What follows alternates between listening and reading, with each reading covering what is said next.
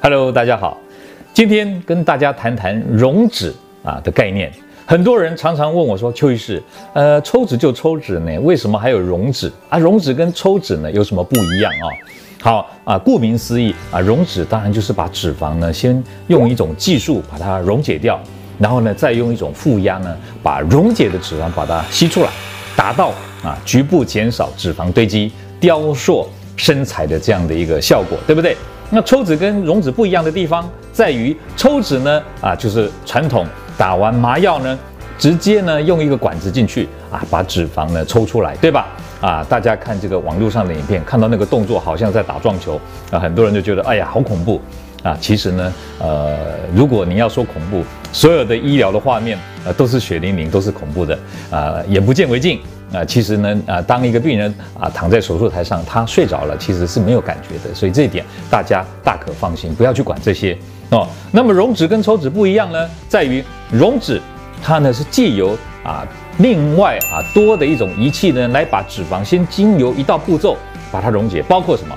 超音波的溶脂，包括镭射溶脂，可以先把脂肪呢啊把它乳糜化了啊，借由一个乳糜化的过程，那么后面的抽脂的步骤就可以不要那么的创伤大，可以不要那么的啊这个好像造成病人的这个不舒服。好，那这样的话呢，它呢创伤小以后，病人恢复就快，对不对？那么呢失血也比较少，淤青也减少，疼痛肿胀都减少，同时呢达到啊几乎是一模一样的效果。它，不但呢，啊，局部雕塑的效果啊是一样的，同时呢，溶脂因为它先用了一个超音波或者镭射的仪器呢，所以呢，啊，它兼有雕塑啊这个皮肤拉紧皮肤的这样的效果。举例来说，我们常听说我们脸部有一种超啊超音波极限音波拉皮，对吧？那么超音波溶脂，事实上呢，就是在溶脂之前呢，先帮你做一个拉提的动作，因为它借由啊这个超音波的管子进到皮肤下方，直接对着皮肤进行溶脂、超音波拉提的这样的一个啊步骤。好、哦，那镭射溶脂呢，它是在溶脂之前先照镭射光，所以呢，它呢也是借由镭射呢啊达到一个镭射拉紧紧致啊皮肤的效果。所以啊结论来讲，就是说溶脂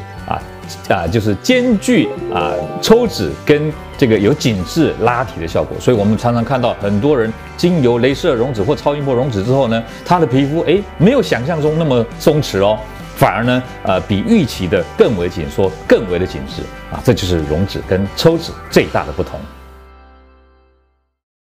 各位朋友，如果你喜欢我们今天所讲的，请在下面按个赞。如果你对我们的内容感到兴趣，想要获得最新的讯息，请按订阅。下回见。